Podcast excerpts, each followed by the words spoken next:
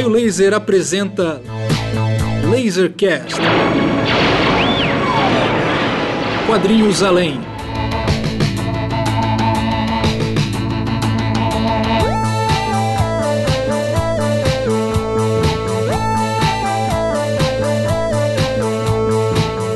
E aí pessoal, tudo bem? Começa agora o segundo episódio do Lasercast, o podcast da Raio Laser.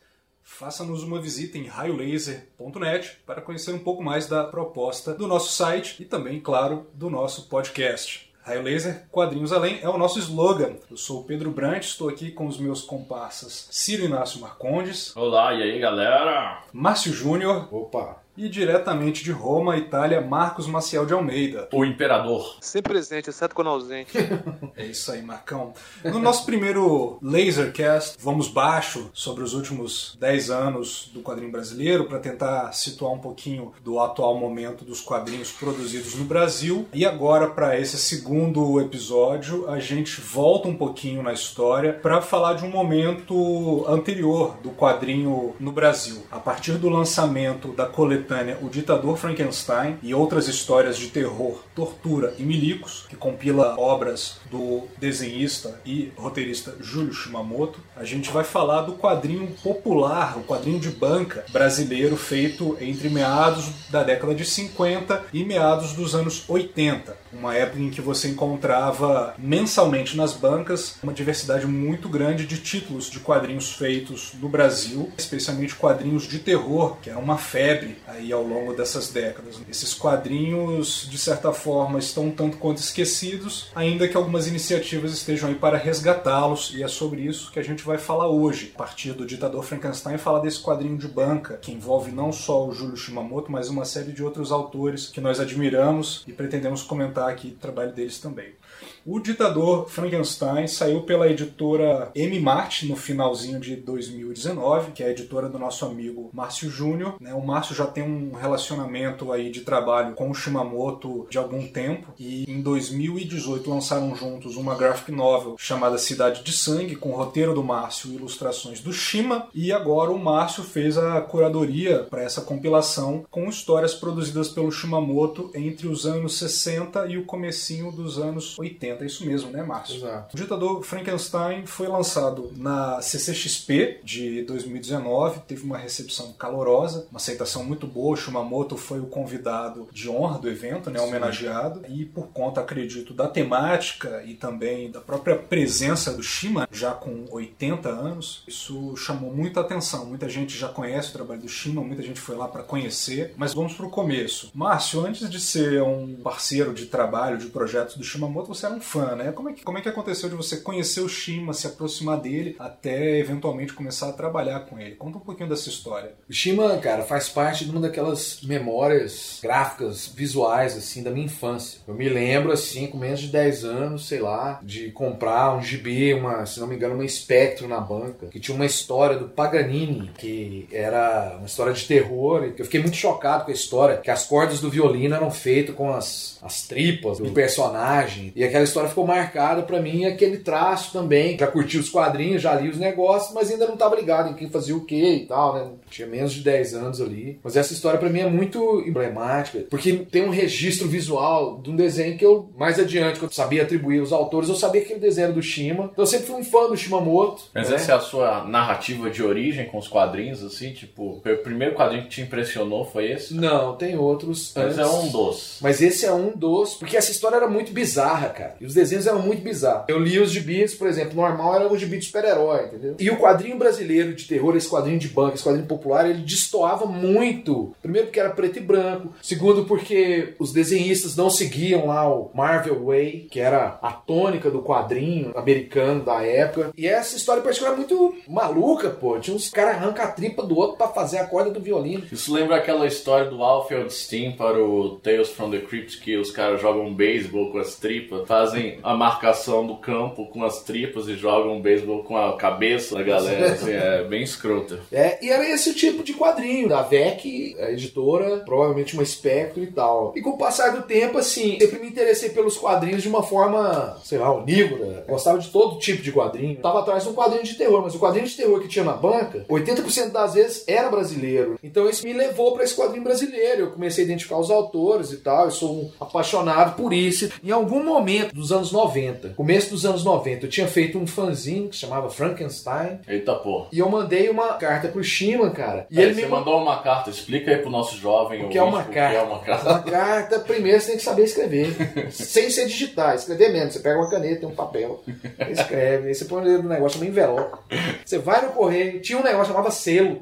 É um desenho bonito, assim, o cara cola e por causa desse selo a carta vai pra algum lugar. E assim você teve o primeiro contato com, Com o o Shima. Shima e ele me mandou um original, cara. Ele fez um desenho exclusivo pra mim. Muito legal, tem isso até hoje. Ele desenhou um Frankenstein agarrado com uma mulher seminua, saca? Muito massa. Um Frankenstein com cara de safado. E posteriormente, tempos depois, já trabalhando com essa coisa do audiovisual, do cinema de animação, eu sempre tive uma fissura por esse quadrinho brasileiro popular, que infelizmente não é mais popular hoje. Os próprios quadrinistas não conhecem esses artistas e essas histórias. Mas eu achava que aqueles quadrinhos eles estavam prontos para ser transformados, por exemplo, em animação. E eu tive a oportunidade, através do cineasta Ivan Cardoso, da Sete Vampiros e tal. O Shima tava fazendo um cartaz pra ele, eu tava no Rio e eu falei, pô, eu queria conhecer o Shimamoto. Acabou que é uma história muito cabeluda, mas assim, eu acabei indo até a casa, eu e a Márcia, que é minha parceira na, na editora, na Marte, nos filmes e tal. A gente foi lá na casa do Shima. E na vida? E na vida, principalmente.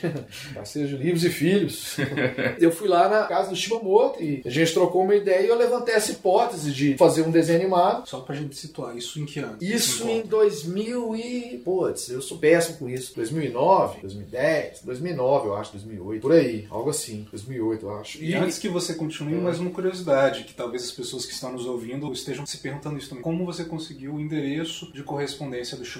Cara, existia... Olha só, quando você tava nesse circuito dos fanzines... A lista telefônica. Não. Também um outro objeto antigo que existiu Eu, hora. eu já cheguei em pessoas através da lista telefônica. Mas a rede dos fanzines, por exemplo, eu fiz parte de um movimento de fanzine no Brasil que é da década de 80. E havia, nesse período, os fanzines da galera que queria ser quadrinista, o cara achava o contato do fulano, assim, sabe? Porque os fanzines meio que celebravam os autores brasileiros de quadrinhos. Então, por exemplo, o Watson tinha um fã-clube, você sabia disso? Sabia, sabia. Mutação, que era um fanzine do Mark Miller, entendeu? Em algum momento você conseguia, através dessa rede de contatos, o endereço de alguém. E eu consegui o do Shimamoto. Eu tinha da galera, tinha do Mozart, tinha dessa turma aí. O Mozart também mandou um desenho na época. E lembrando que os fanzines dessa época, eles eram fanzines que funcionavam realmente como uma revista com informações, Sim. entrevistas, quadrinhos, pin-ups. Eles não eram, digamos, um quadrinho publicado de maneira caseira e reprodução um pouco mais barata, como que a gente conhece hoje em dia. Eles eram mais Veículo de informação. um veículo de cara. informação e, e troca de É, correspondência. e é importante ressaltar essa integração da cultura do fanzine com a cultura dos quadrinhos e a cultura do rock, né? e Sim. tal, que era meio que passava por essas mídias todas esse É conhecimento. uma maneira de você conhecer autores, quadrinhos, no caso do rock, você conhecer discos, e as Tudo, pessoas trocavam. cara. Ah, eu tenho aqui um disco pirata do Led Zeppelin ao vivo nos anos 70. O cara gravava isso pra você em fita e te mandava pelo correio. Primeira vez que eu vi o Moebius foi num fanzine, velho. Imagina, começo dos anos 80 aqui no Brasil, 70, se era impossível ser numa banca, alguém citar esse nome, você não sabia que isso existia. Esse é um tempo que portagens ainda não chegavam, ainda mais em Goiânia. Então de repente chega um fanzine que tinha uns desenhos lá do Moebius explicando quem que ele era. A primeira vez, cara, que eu vi o Moebius foi no Zio. Eu falei, Isso é muita coisa de outro planeta. Isso que eu tô lendo aqui não. Derreteu o seu cérebro. Derreteu na hora. Eu falei assim, cara, isso aqui que eu leio não vale nada. Bobagem super-herói aqui, velho. Você é jovem. Guarda a bobagem para o próximo programa. É. Voltando ao assunto, Aham. então você e Márcia foram lá até a casa O do Shima. Shimamoto e, e daí surgiu uma Uma amizade. amizade, é isso, assim, né? E de lá pra cá a gente fez o filme O Ogro, que tá disponível. Quem quiser assistir aí é. Tá no YouTube? Tá, e tá no site lá da Marte, www.mmarteproducões.com. Tem uma parte lá de filmes que tem os curtas que a gente já fez, ou trailers, e tem lá o Ogro. E o Shima me conta que ele não acreditou muito, assim, né? Ele fala, ah, esse cara vem querer fazer filme, papo furado, ele vai fazer desenho animado.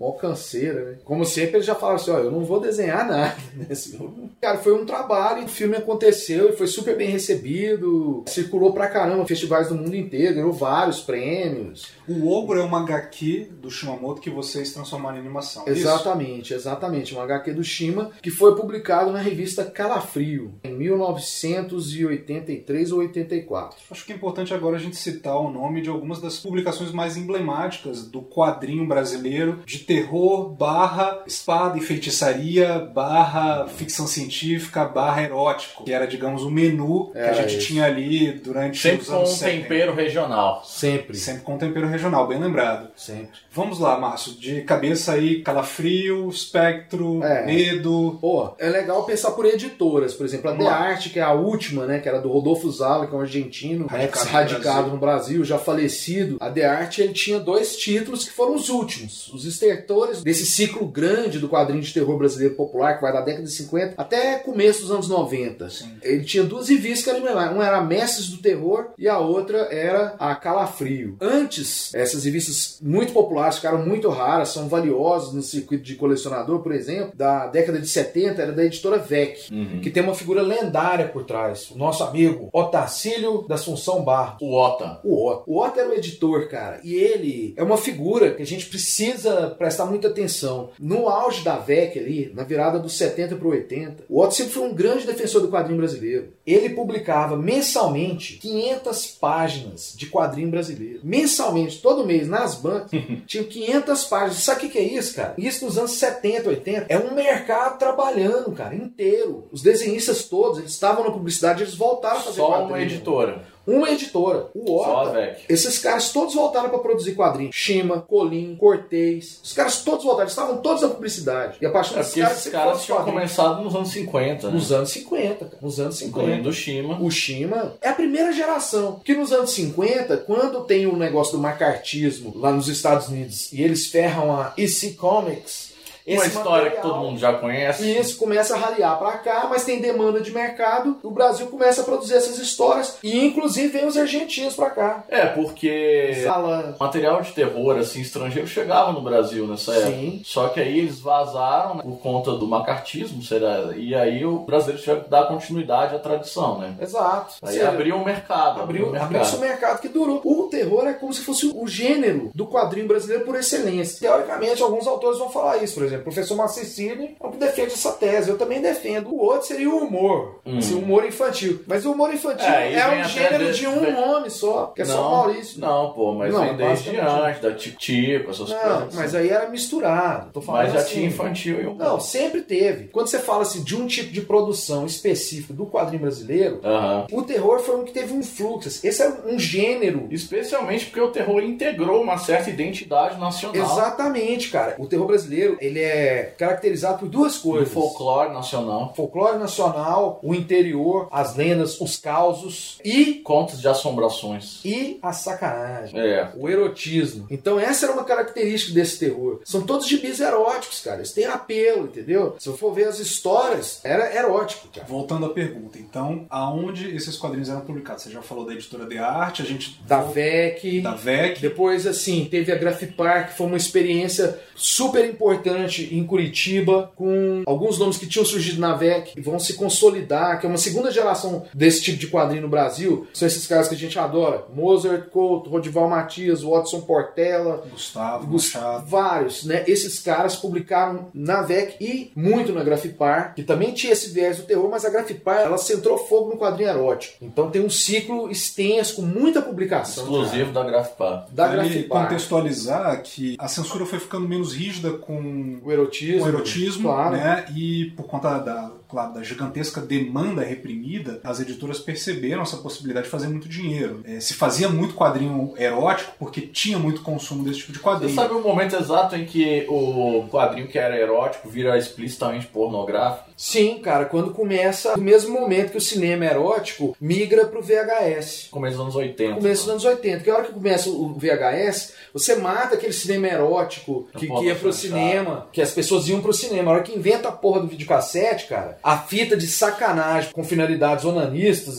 ela se estabelece. E o quadrinho erótico, por exemplo, a Grafipar. Eu acho que tem uma queda de uma interdição legal no A caso do graf- cinema. A Grafipar. Era proibido o pornô, aí eles liberam, Sim, acho que exatamente. no final dos anos 70. Não, na verdade é no comecinho dos 80 Começo quando libera 80. as cenas de sexo explícito. É, aí pronto, permite a acabou. nudez e depois o sexo. Somada à chegada do VHS, Aí, cara- acabou os- exibir no cinema o erótico. Exato. Erótico light, que era até É então. eróticas, vamos chamar isso de erótico, mais casca grossa de pornô. pornô, pornô. Então o quadrinho também vai ficar pornô. A Grafipar, por exemplo, cara, era erótico. Na Press, a editora Press, que é uma editora que vai meio que dar continuidade ao legado da Grafipar, com alguns gibis de terror e vários títulos eróticos, ela já vai investir num quadrinho realmente pornográfico mesmo, assim, que ficava ali escondido nas bancas. A Press né? tinha vários subselos, né? Vários. E isso foi uma prática. E depois veio a nova Sampa, que também é outra coisa. A gente está falando aqui dos lances dos quadrinhos esquecidos, vamos dizer. Na verdade, não são esquecidos, é porque eles eram muito populares, mas eles estavam nas bancas. Esse material, com o passar das décadas, vai ficando cada vez mais raro e a gente não tem acesso a isso.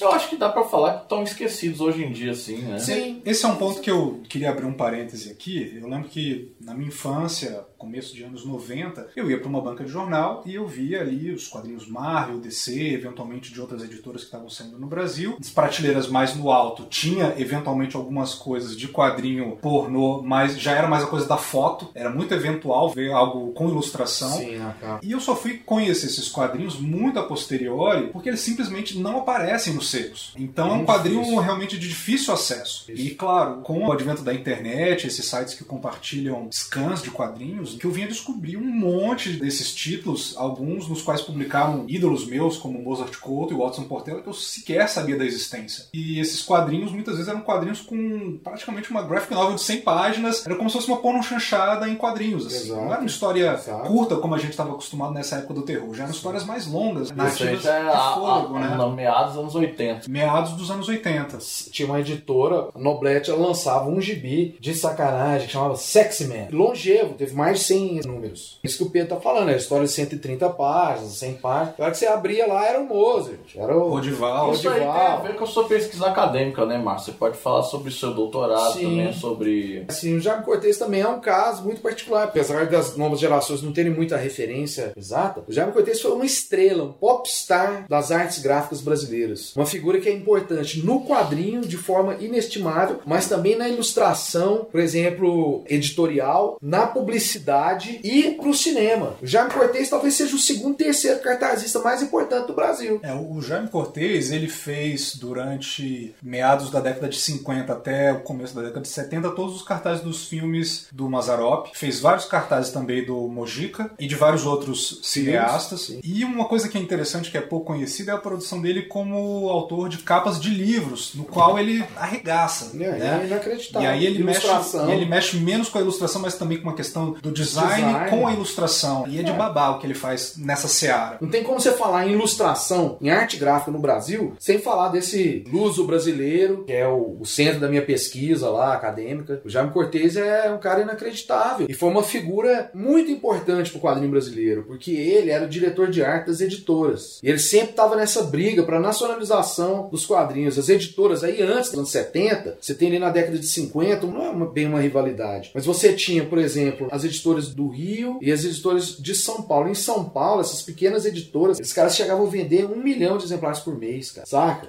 Uma parada popular. Outubro, Taíca, Continental. Isso aí é número de venda de quadrinho americano da época, né? Era um negócio absurdo, Por cara. lá, né? Assim. Por lá, cara. Os caras tinham uma produção muito grande. E aí, por exemplo, a Globo, os caras ficavam meio assustados, né, com isso e, e tentava dar uma cerceada. E é legal porque é tudo ancorado, todas essas coisas que a gente falou assim, porno chanchada, Mojica, Mazarop e esses quadrinhos são de uma cultura popular. Sim. Que hoje em dia tem prestígio, são cultuados e tal, por uma, digamos, uma galera mais ligada numa cultura retroativa do Brasil, uma parada mais cult mesmo, mas na época era cultura popular. Cultura popular. Todo mundo lia, cara. Esses gibis, por exemplo, as tiragens eram altas desses gibis da velha. As pessoas liam, né? Antes de o cara pegar a mão, os caras lia. E passava lá na banca e comprava um gibi de terror. Era um Brasil mais leitor, certo? Era um Brasil mais leitor, assim. Era um incrível. Era um período em que quem sabia ler, lia. Grande surpresa É uma isso. surpresa, porque hoje o cara que sabe ler não lê. Tem essa capacidade, ele é como se fosse um analfabeto.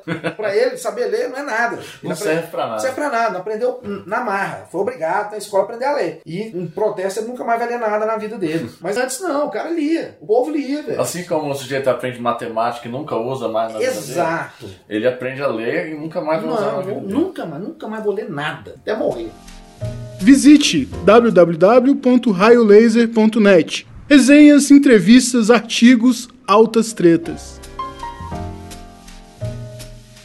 Cortez, acho que vale lembrar, ele foi diretor durante período do estúdio Maurício de Souza. Sim. E ele é um- foi uma figura meio professoral para uma série de jovens autores, melhor dizendo, meio tutor, né? Claro. Sempre foi um cara que deu espaço para os novos autores e ele tem uma série de publicações dos anos 70, acho que não sei se algum saiu ainda nos anos 60, de livros que ele fala de ilustração brasileira Sim. e elenca ali uma série de ilustradores, um exemplo de cada um, Também guias de como nisso. aprender a desenhar. Almanacs. Não, não eram almanacs, eram livros mesmo. Ele foi um dos fundadores da Escola Pan-Americana de Artes. Alguns dos livros, a técnica do desenho, a técnica da ilustração, os primeiros livros, Livros teóricos, didáticos de didáticos. Isso, o Jaime Cortez foi um dos É, pioneiros. são, né? são clássicos os livros dele disso aí, né? Tinha os livros que eram só dele e outros que ele chamava todo mundo pra participar, entendeu? Pra falar, ó, quem é o Flávio Colin, esse aqui é o Shimamoto, esse aqui é o Hugo Pratt. O Hugo Pratt morou no Brasil por um breve período. E Rodolfo Zala. o Zala, toda essa turma. Eu começando lá com a Márcia, desenvolver lá um estúdio, uma parada pra produzir animação, eu tinha essa obsessão de fazer um desenho animado baseado no quadrinho brasileiro desse período, assim, sabe? Porque eram narrativas curtas, pequenos contos, preto e branco, a história com começo, meio e fim que se resolve ali. E a minha preocupação sempre foi tentar manter a identidade gráfica do artista, que pra mim esse é que é o poder do negócio. Assim, a gente pensar a autoralidade, igual a gente pensa hoje, e pra um cara igual o Shimamoto, são dois pesos, duas medidas muito diferentes, cara.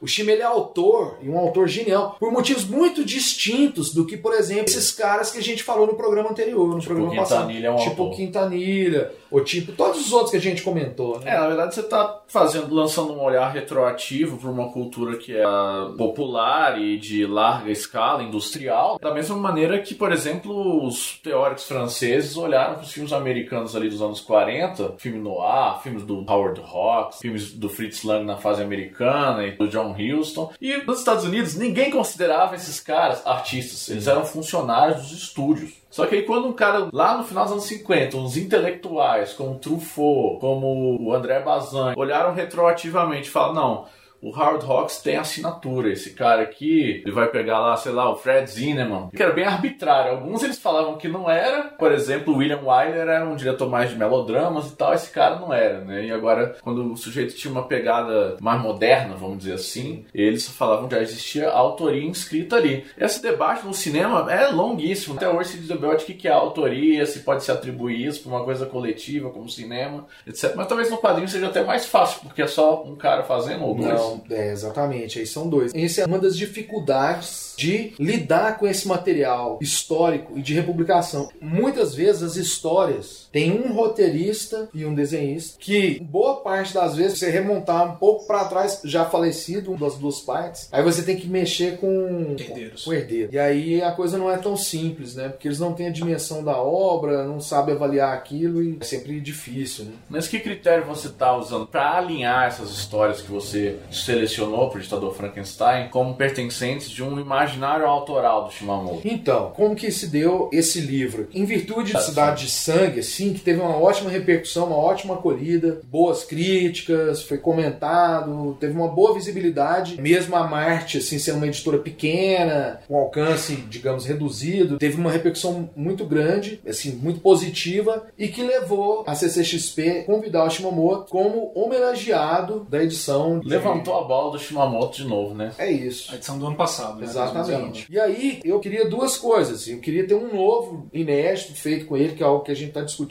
O Shima tem um acervo grande. Ele cara. guarda muito a produção Ele dele guarda original muito, lá. cara. Ele tem um tanto de original, ele andou vendendo uns Você originais. acha que ele tem tal. quantos por cento do que ele produziu? Ah, não, isso eu não Republicar outras antologias, trazer esse material tem material. Teria coisas infinitas, para infinitas muita publicações. para infinitas publicações. Mas assim, eu queria saber o seguinte, né? O Márcio falou que eram grandes tiragens, mas a partir de quando que isso começou a terminar e por quê? Cara, assim, em alguns momentos eram grandes tiragens. Há um processo de decréscimo disso. E um dos fatores que eu acho que são preponderantes É a crise econômica do Brasil. É, o, É a grana. redemocratização e depois a era Collor. Saca? É a Brasil entra grana. crise financeira. Brasil é quebra. Você não tem mais quadrinho. Por exemplo, as duas bienais, aquelas de 91 e 92, eram umas coisas muito importantes, cara. Os caras relatam isso. Se A fazia gente recebeu como convidados Moebos, Uruguais, né? Exatamente. Os caras estavam produzindo quadrinho, produziam quadrinho como se fosse pra galeria, era pra parede. Foi aonde se revelou o Marcelo Quintanilha, como autor que ele é hoje. Ele já fazia esses gibis. Eu tenho esses de terror dele lá. Mestre Quinto, Histórias Reais de Drácula. Eu tenho alguns lá, entendeu? Mas aí depois, quando ele vira o Marcelo Quintanilha, ainda era gaú, mas com essa coisa da brasilidade e tal, aquela história que foi premiada, era uma história da parede. Os trem que o Guazelli fazia, que todo mundo no Brasil fazia, era na parede. O Lourenço Mutarelli. A crise meio que quebra o Brasil. E você não tem publicação. E as grandes editoras, por exemplo, a editora Abril, as grandes editoras, elas nunca olharam pro quadrinho brasileiro. Nunca ligaram pro quadrinho brasileiro. É, tanto é que a Fato. publicação de quadrinhos gringos, de Marvel, DC, Disney, etc., teve continuidade. Sempre. Nunca parou, quer dizer, às vezes falhou, diminuiu, mas nunca parou de Nunca verdade. parou. A Então, Disney parou recentemente, mas voltou. já voltou. Pra editora Abril, as últimas iniciativas tinham sido 70 e poucos. Os caras era isso. Tinha o Maurício de Souza, eventualmente alguém arriscava fazer um quadrinho produzido aqui de alguma celebridade de TV. É, talvez a exceção seja ali em finais de anos 80, quando o Maurício sai da Abril e vai pra Globo. E a Abril percebe que a gente precisa preencher esse espaço de quadrinho infantil que tá indo pra concorrência. Então abre aí, você vai ter a série que hoje em dia é lembrada com muito afeto e carinho, que é os Trapalhões em quadrinhos da segunda geração, final dos anos 80, mas você também vai ter o Juiz da Alegria, Turma do Fofura. É. E depois essas estrelas de televisão ou da música, que na virada dos 80 pros 90 também viraram gibi. Gugu, Faustão, Angélica, Xuxa, Leandro Leonardo, Chaves e Chapolin, entre É, tantos isso aí outros. já, já é um outro nicho, né? Porque aí não é quadrinho autoral, cara. É. O próprio Maurício de Souza não faz quadrinho de autor. Ele nem dava crédito pra quem fazia as histórias, entendeu? Você não sabia quem fazia. Ou seja, aí era uma indústria. Essa indústria sempre funcionou. Por muito tempo houve uma redação da Disney, com gente brasileira produzindo as histórias. Inclusive uma escolinha pra formar novos ilustradores, né? Escolinha Disney no Brasil. Exato, então tinha várias dessas coisas. Não tô falando de autor. Pode ser dos anos 60. É onde você pegasse. Uma história do Jaime Cortez estava assinada pelo Jaime Cortez. Essa história do Jaime Cortez. Essa é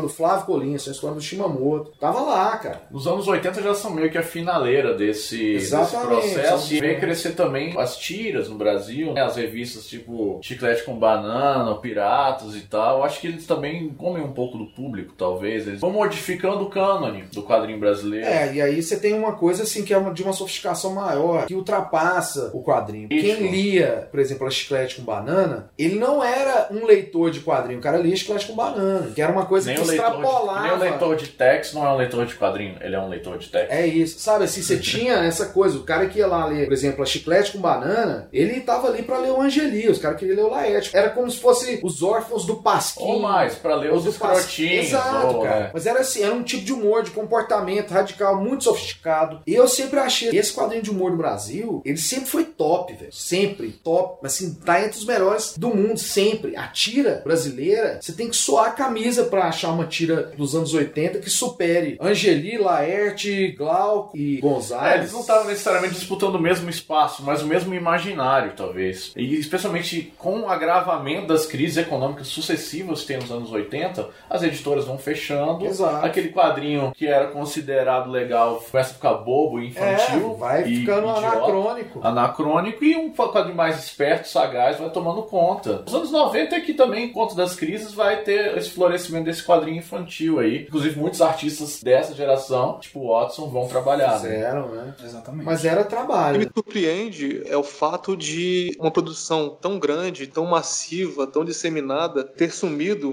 de forma muito abrupta. Você acha que o formato da publicação contribuiu para isso? Ou seja, eram publicações muito baratas, pouco refinadas e que tinham um quê assim quase descartável. Era descartável, cara. Era gibi. É papel que vai embalar peixe no dia seguinte. É isso, é gibi. Essa coisa do livro, do acabamento refinado, é muito recente, cara. Você lembra quando saíram as primeiras graphic novels da editora Abril? Eu lembro que.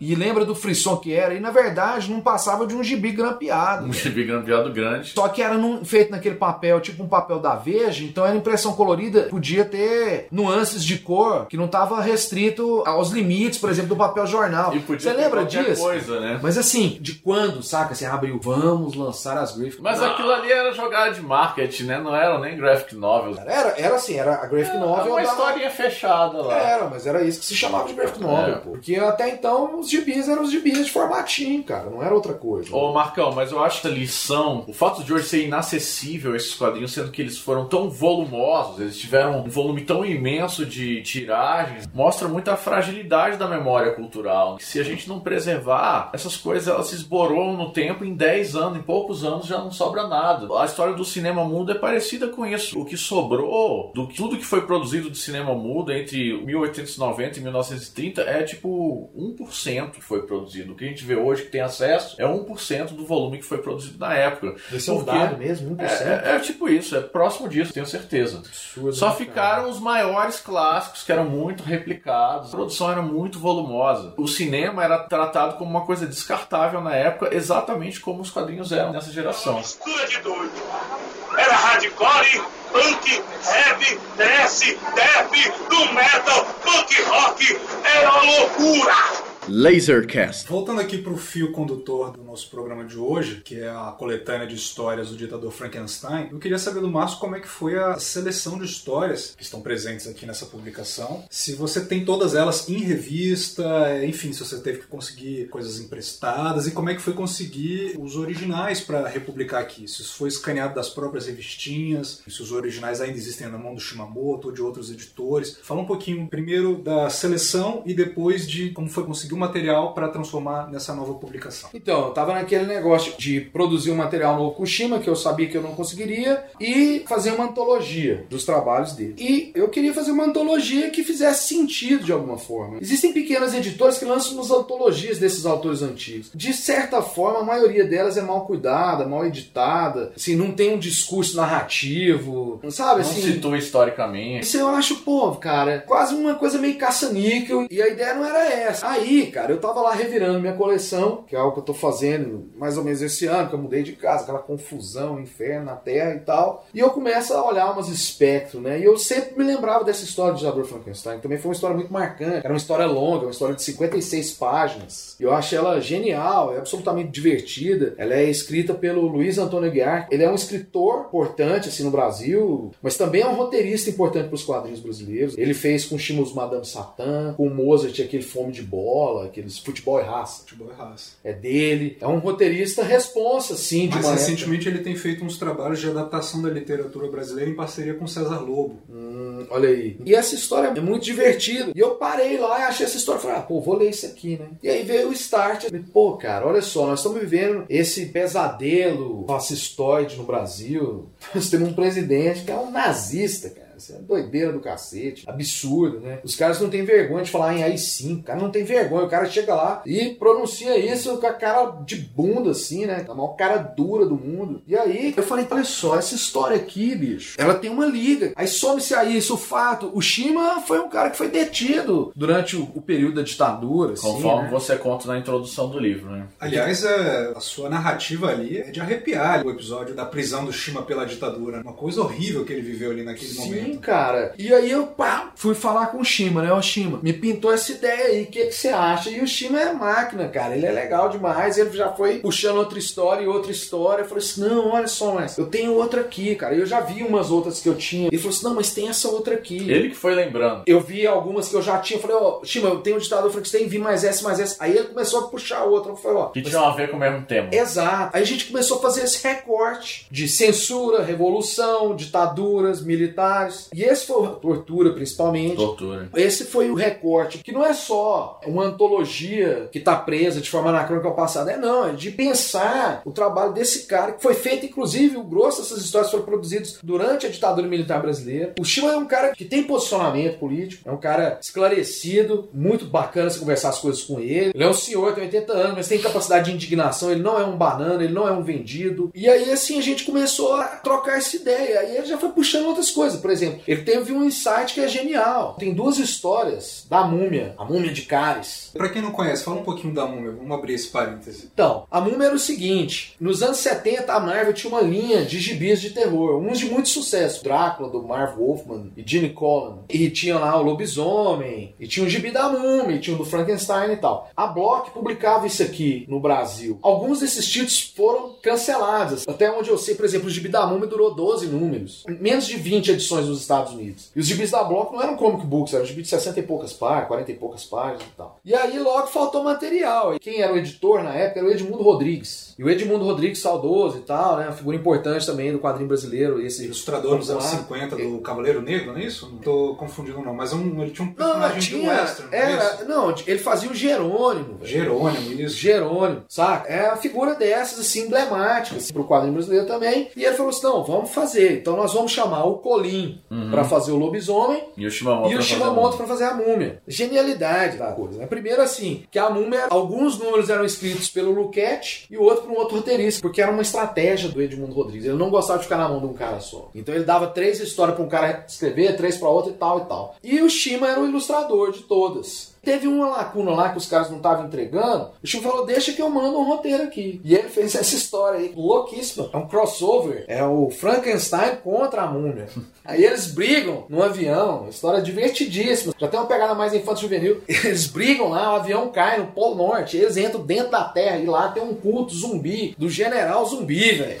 Um cara fascista tosco, que não quer morrer, velho. E aí a múmia vai quebrar ele na porrada. Com um detalhe: a coisa da múmia, do Shima, É uma múmia karateca. Karateca, velho. Olha que coisa maravilhosa, velho. É uma tipo- karateca. O tipo de sincretismo de Shimamoto. Cara, isso é incrível. Ele pegou aquele personagem da Marvel, ou seja, isso não tava lá no roteiro do Luquete. O Luquete jamais pensaria Aqui é Brasil. Nunca pensaria nisso. O Aqui é a Luquete terra nunca da pensaria nisso. A múmia do Shima, velho. Não, dá não à toa esse fenômeno de um quadrinho gringo que tem a sua publicação interrompida e que os locais continuam fazendo se repete na história dos quadrinhos o tempo inteiro. Exato. Fizeram assim com o Chiquinho barra Buster Brown, que foi publicado Claro. décadas depois no Sim, Brasil, sim. que era do Outcoat originalmente. E lá nos italianos é tudo isso aí. Os faroeste dos caras, era a continuidade de quadrinho americano de faroeste que era publicado lá, os quadrinhos da Disney. Sim, sim. Sempre tem um malandramente do mundo latino, e não só do latino, ver os indianos, turcos fazendo suas versões também, Isso é essas coisas. maravilhoso, cara. Que é o malandramente do terceiro mundo, talvez. Voltando então à seleção de histórias, a gente para nesse momento que você Sim. pegou as histórias da múmia, fala um pouquinho mais das outras. Das outras, por exemplo, o Reinaldo Figueiredo, cartunista, mais conhecido como o seu caceta, o Itamar. o Itamar né? Franco do do cacete. Cacete Planeta, que é um cara fantástico. Há um tempo atrás, nas redes, ele achou e publicou uma história que saiu num pasquim que chamava A Maldição do AI-5. O roteiro era dele e do Nani, que é outro cartunista, mas a história era do Shimamoto. Na verdade, não era no pasquim, era um encarte que vinha no pasquim, que chamava Pingente. E tinha essa história lá. Essa história o Shima não tinha. Então, pô, essa história precisa estar. É uma história como o pasquim era maior. Teve uma época que o Shimamoto estava muito influenciado pelos filipinos. Os filipinos que chegaram na Marvel ali nos anos 70 Ah, e tal. sim. Tipo, Pudinebres, Alex Ninho, Alfredo Alcala. Esses caras que chegavam com a arte final deixou todo mundo de queixo caído. Também os caras que foram pra Eerie, os revistas de terror preto e branco. E o Shima tinha uma época que ele ia lá, velho. Agora você é o Sérgio Top aqui, Brasil. E mandava ver no detalhismo. E essa história era muito legal. Então eu fui atrás do Reinaldo, do Nani, os caras tinham. E aí me trouxeram uma história ou outra. Falou, "Ô, você sabia que esse suplemento foi fechado por causa de um cartoon do Shima? Aham, você conta É, essa história. Aí eu também. conto essa história no livro. Então essas histórias foram surgindo. Eu sabia também desse, que eu achei super importante colocar nisso, do Shimamoto ter sido preso por algumas semanas, uma situação completamente absurda. Eu acho que esse livro fez muito sentido. E tinha essa oportunidade de lançar ele na CCXP, que é uma baita vitrine, principalmente considerando que o Shimamoto era o homenageado. Então eu falei assim, cara, se eu não conseguir produzir esse livro agora, eu vou demorar muito pra conseguir, pra ele ser viável. Aí eu dei uma arriscada lá e corri um monte e acabou Você tudo comentou que o livro chegou da gráfica na véspera de você ir pra São Pô, Paulo pra cara, era,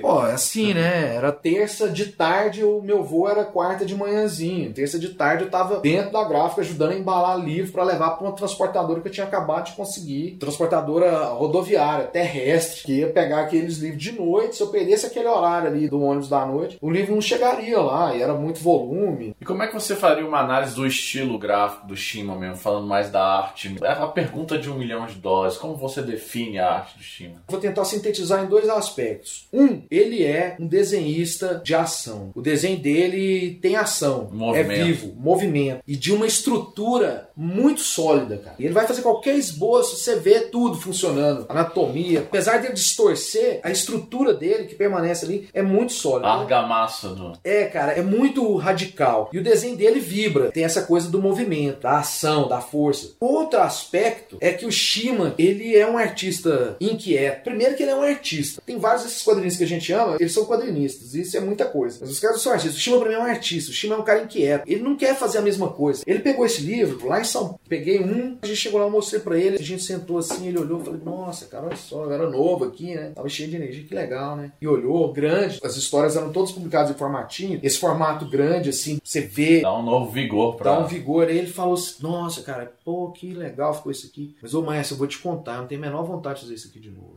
Eu não quero fazer isso aqui de novo. Então o Shima é um cara que se reinventa. Ele sempre foi um cara experimental. Ele se reinventa. Até nas todo. técnicas, inclusive. Exatamente, é nesse aspecto que eu tô falando. Ele tá num processo contínuo de reinvenção técnica, porque rapidamente ele fica entediado e aí ele quer passar pra outra. Ele conta uma história lá, por exemplo, dessa história do ogro, que é uma que ele desenha com a tinta branca em cima do papel preto. Ele não é o primeiro a fazer isso no mundo, desenhar a luz e não a sombra, né? O Brecht, por exemplo, fazia isso. Uhum. Mas, por exemplo, ele fez isso 10 anos antes do Sin City do Frank Miller, por exemplo, né? E quando ele foi fazer aquilo, ele falou assim, ele tinha perdido um rim, fez uma cirurgia e tal, e ele teve mal e falou assim, cara, eu continuar fazendo a mesma coisa que eu fazia, não, eu vou inventar outra técnica. E desde então ele vive num processo contínuo de experimentação. Aquela clássica história que todo mundo lembra, né? e é lamentável o povo só lembrar dessa. Pega uma edição dessas assim, de, os editores, ah, a última técnica que ele inventou foi a da bexiga. Isso aí já tem 30 anos, Explica a né? técnica da bexiga Que ele, assim, quando começou a pintar no lance de computador, distorção da imagem, ali pelos anos 90, por ali, ele falou assim: ah, cara, eu vou fazer isso aqui, mas de forma analógica. Então ele pegava uma bexiga, né, um balão desses De aniversário. de aniversário preto, inventou uma traquitana de metal lá, e ele esticava esse balão e fazia ilustração ali, com tinta branca. Na borracha do balão. Na borracha do balão. E aí, com esse negócio, ele ia pra máquina de Xerox e ia esticando. Você vai criando processos em cima de Processo, que é processos. isso, sabe? Que nem essa técnica aí. Cidade de Cidade Sangue, de Sangue. que é uma coisa louca, que tipo, o cara fez em pirografia, um álbum de mais de 100 páginas, usando maçarico e ferro de solda em cima de papel de fax. Os originais já se apagaram, inclusive, né? porque aquele papel, que é esse papel de banco, passa um tempo ele apaga, né? Ou seja, aquele não é- o original não é aquele, ele, ele fazia aquele processo, tinha a página, ele ia pro, pro Xerox e tirava o Xerox, que era a partir dali que Um gente original que se autodestrói. É isso, Foi né? Interessante. ele sempre fez isso. Eu falei assim, mas Chino, como é que você faz? O lance que ele trabalhava com cerâmica, né? De pegar uma cerâmica, passar uma mão de tinta preta e vir com prego e riscando, emulando uma estilo e tal. É impressionante que ele tem essa mentalidade de viver sempre o presente. Tá sempre querendo pensar a arte dentro do contexto atual dele. Por isso que o meu negócio, cara, a minha jogada, eu quis fazer um quadrinho novo. Mas eu queria fazer um quadrinho novo, numa edição bonita, luxuosa, ousada. Ou seja, o Shima, com 80 anos, ele é um autor contemporâneo. Ele é tão contemporâneo quanto o Quintanilha, quanto todos esses que a gente falou no programa anterior, quanto o Guerlain, quanto esses caras. Ele tá lá, ele faz quadrinho hoje, de forma muito radical. Ele não é uma famosa peça de museu, que é importante historiograficamente, você lembrar e, retomar essa história, mas não, é um cara pulsante hoje. É, e é interessante o experimento Cidade de Sangue que, que vocês trouxeram o Shima para um formato que é o formato da moda, o formato Sim. moderno, que é a graphic novel, que tá dando um status controverso, mas um status literário aí para os quadrinhos, um prestígio que muita gente reclama, mas de fato existe. E trouxe o Shima para se adequar a essa nova proposta de formato de editorial. né? E aí não falhou, né? Tanto que a Cidade de Sangue teve uma repercussão muito boa. Sim, o Shima é isso, é um autor vigoroso. Tem muitos autores da época dele que a gente ama, mas os caras estão lá. Você ama a obra do cara. O Muitos cara depois hoje. da época dele, inclusive, já Inclusive, que já foi, assim, já deu. Tem uns que não produzem mais, outros que produzem, mas de forma um pouco canhestra, ultrapassada, datada, anacrônica. Shima não, cara, tá aqui, ó. Chega aí, galera. Eu jogo também aqui. Pegando esse gancho aí, a produção antiga desse material era uma coisa mais rústica, preto e branco, papel de qualidade inferior, etc. Qual foi a sua opção em querer fazer um material mais luxuoso, capa dura tal? Foi querer tornar isso mais perene, ter um formato mais duradouro, etc., que as pessoas pudessem apreciar por mais tempo e não caísse no esquecimento?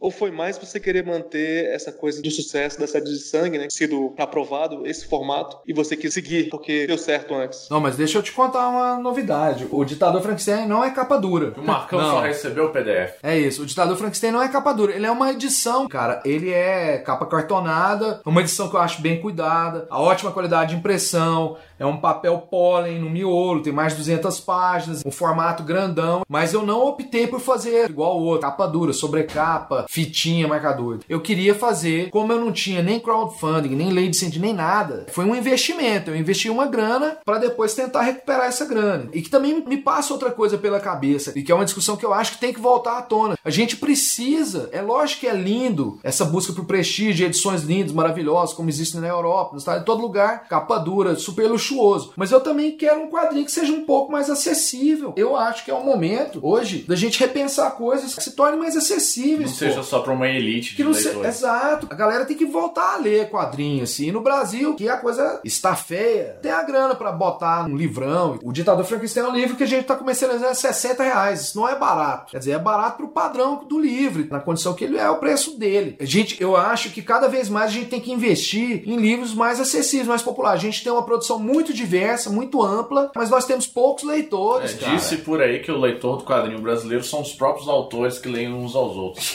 É uma parcela considerável, inclusive. É uma parcela considerável. Talvez não esteja tão distante da realidade. Não, não tá não. É uma parcela considerável. Agora, assim, de qualquer forma, é preciso facilitar a vida do cara. Não é todo gibi que tem que ter uma capa dura. Uma literatura. É, e ele, só pra gente já ir concluindo aqui, ele dá um pontapé novo aí para um resgate da memória dessa geração que a gente falou aqui, que é só a primeira porta para que esse legado não se perca completamente, enquanto ainda existem os originais, enquanto as famílias ainda dá para encontrar as histórias, quando tem gente como o Márcio que conhece esses quadrinhos e pode fazer uma curadoria, porque daqui a 20 anos pode ser que tenha muito menos recursos e acesso a esses quadrinhos e aí se perca que nem se perdeu 90% do cinema mudo. Você está ouvindo Lasercast. Enquanto isso, na sala de justiça. Márcio, você já tem planos aí do próximo lançamento da editora M Mart? É, a editora ela trabalha com livros sobre cinema, sobre animação, literatura. A gente já está aqui em várias frentes. Então, nós temos algumas coisas encaminhadas nesse sentido. E tem algumas coisas de quadrinhos que eu acho que são bem legais, mas são conversas num estágio muito inicial. Então, não tem como eu falar agora, né? Frescura nem nada, mas é assim, é porque está num estágio muito embrionário, mas que. Não bateu o martelo. É, não, assim, tô começando uma conversa, pintando um negócio. Essas coisas são difíceis de desenrolar, cara. A maioria desses autores clássicos já faleceram. Tá tudo na mão de herdeiro. Os herdeiros, muitas vezes, eles não entendem a dimensão do negócio do ponto de vista artístico, histórico e econômico. Eles não entendem isso. Então, muitas vezes, o cara fica achando que vai ficar rico pela republicação de um trabalho do pai ou do avô, sendo que nem ele sabe o que é aquela coisa. O cara acha que vai se dar bem nessa, assim, de alguma forma. E a questão não é essa. Ele pode até ganhar alguma coisa, mas com volume, com tempo de trabalho. É tipo assim, existe esse acervo, existe essa obra, você tem que botar essa obra para trabalhar para você. Aí, a partir disso, o cara pode, inclusive, ganhar uma grana. Mas ele achar assim, ah, eu não vou fazer porque é pouco, porque não sei o que, o cara tá lascado. E isso é uma das dificuldades do quadrinho brasileiro. Márcio, quem quiser comprar o Ditador Frankenstein, quais são os caminhos, as plataformas que a pessoa pode adquirir, as livrarias que você sabe que já tem? Então, assim, em São Paulo, a gente tem na Ugra, na Comics e na Banca Tatuí. A gente tem também em Goiânia, na Ox Pocos, na Palavriário, na Mandrake. A gente tem em Brasília em breve, quando o Pedro Brandt tiver sua loja. Com certeza os títulos da marcha vão estar todos lá. Mas assim, a gente está vendendo pela internet, para aquele site que eu falei, www.mmartproducões.com. Então tem lá, dá para ver toda a nossa produção em diversas áreas, inclusive a editorial, tem uma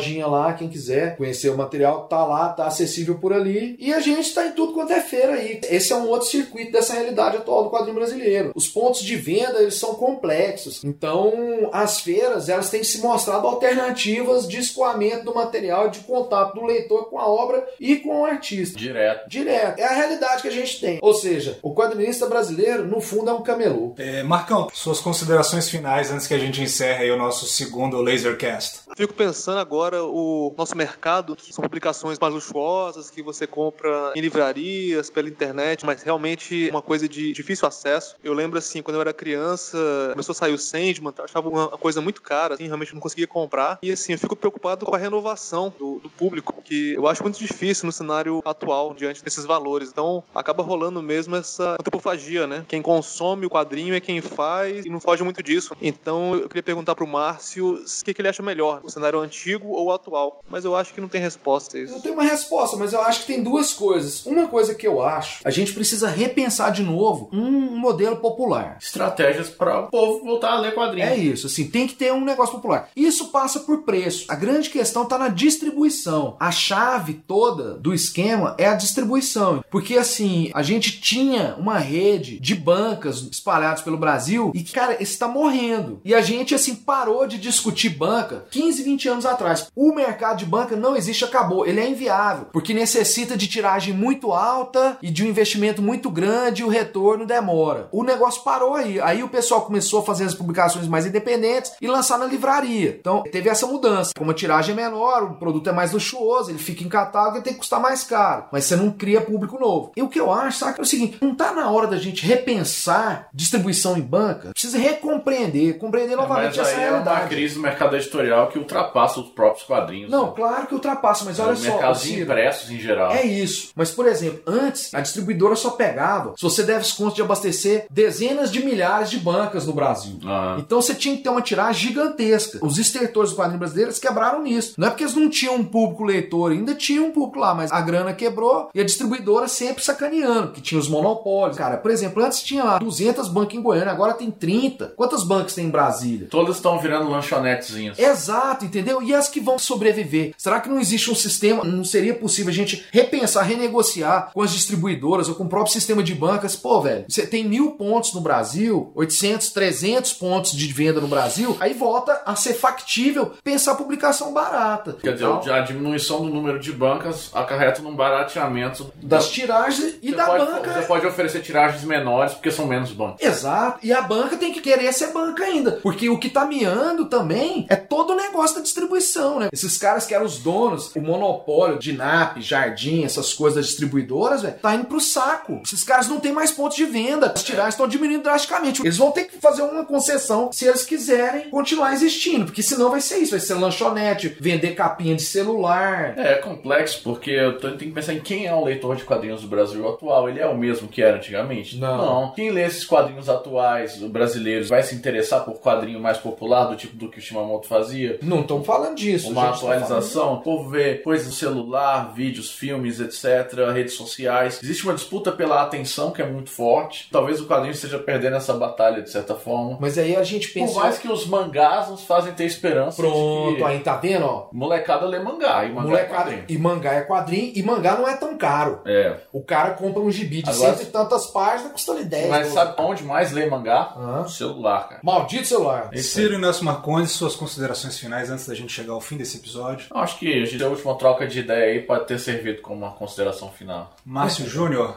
últimas palavras. Pô, cara, é isso. Viva o quadrinho brasileiro de hoje, de ontem. Tem uma coisa que essa geração nova, que é sensacional, que eu acho que é mais elaborada artisticamente, não é culpa dos autores, mas os caras criam quadrinho como se o quadrinho tivesse história. Como se a gente não tivesse mais de um século de tradição de produção nacional de história em quadrinho. Porque os caras não têm acesso, ninguém tem acesso a isso. Como se a gente começasse a fazer filme hoje, sem nunca ter visto um filme na vida. Como se não tivesse legado. Como se não tivesse legado. Então isso me preocupa muito. É claro que são quadrinhos de ordem distinta, mas esse quadrinho brasileiro clássico, popular, ele tem coisas que são geniais, são do caralho e que precisam só de um pouco de atenção e de entender pra se situar dentro daquilo ali e curtir muito o trabalho desses caras que são mestres, são únicos no mundo, viu? Você não tem outro Shimamoto no planeta, você não tem outro Colin no planeta Terra, você não tem outro Jaime Cortez no planeta Terra. Esses caras só foram possíveis no Brasil. Quem gosta de Júlio Shimamoto, além do ditador Frankenstein, vai lembrar que o Shima ele é um autor tão cultuado que ao longo aí dos últimos 30 anos ele teve vários álbuns sendo lançados lançado nesse meio tempo. Então, para quem gosta e tá imaginando que só vai encontrar o ditador Frankenstein para comprar por aí, não, tem outros Tem títulos coisas, também, tem, né? É só garimpar que acha. E não é tão difícil de achar, só Não, queria é deixar não. isso bem claro. No caso das republicações ou álbuns lançados pelo Shimamoto, você consegue encontrar fácil para comprar na internet e também nos sebos aparece bastante. Não deixe passar. É isso. Muito obrigado aí para quem nos acompanhou nesse segundo episódio do Lasercast. Ajudem a divulgar essa nossa nova iniciativa. Estamos também no Instagram, no Facebook, no Twitter e o nosso endereço, para quem ainda não conhece, é o raiolaser.net. Muito obrigado também ao Fábio Leal pelos trabalhos técnicos. É isso aí, pessoal. Até a próxima. Valeu.